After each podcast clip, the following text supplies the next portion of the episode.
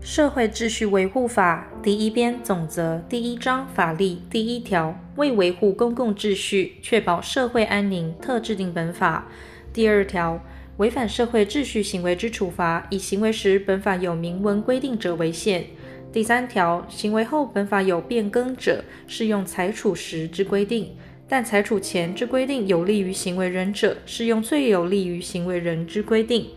第四条，在中华民国领域内违反本法者，适用本法；在中华民国领域外之中华民国船舰或航空器内违反本法者，以在中华民国领域内违反论。第五条，称以上、以下、以内者，据连本数计算。第六条，本法规定之解散命令、检查命令、禁止或劝阻，应以书面为之，但情况紧急时，得以口头为之。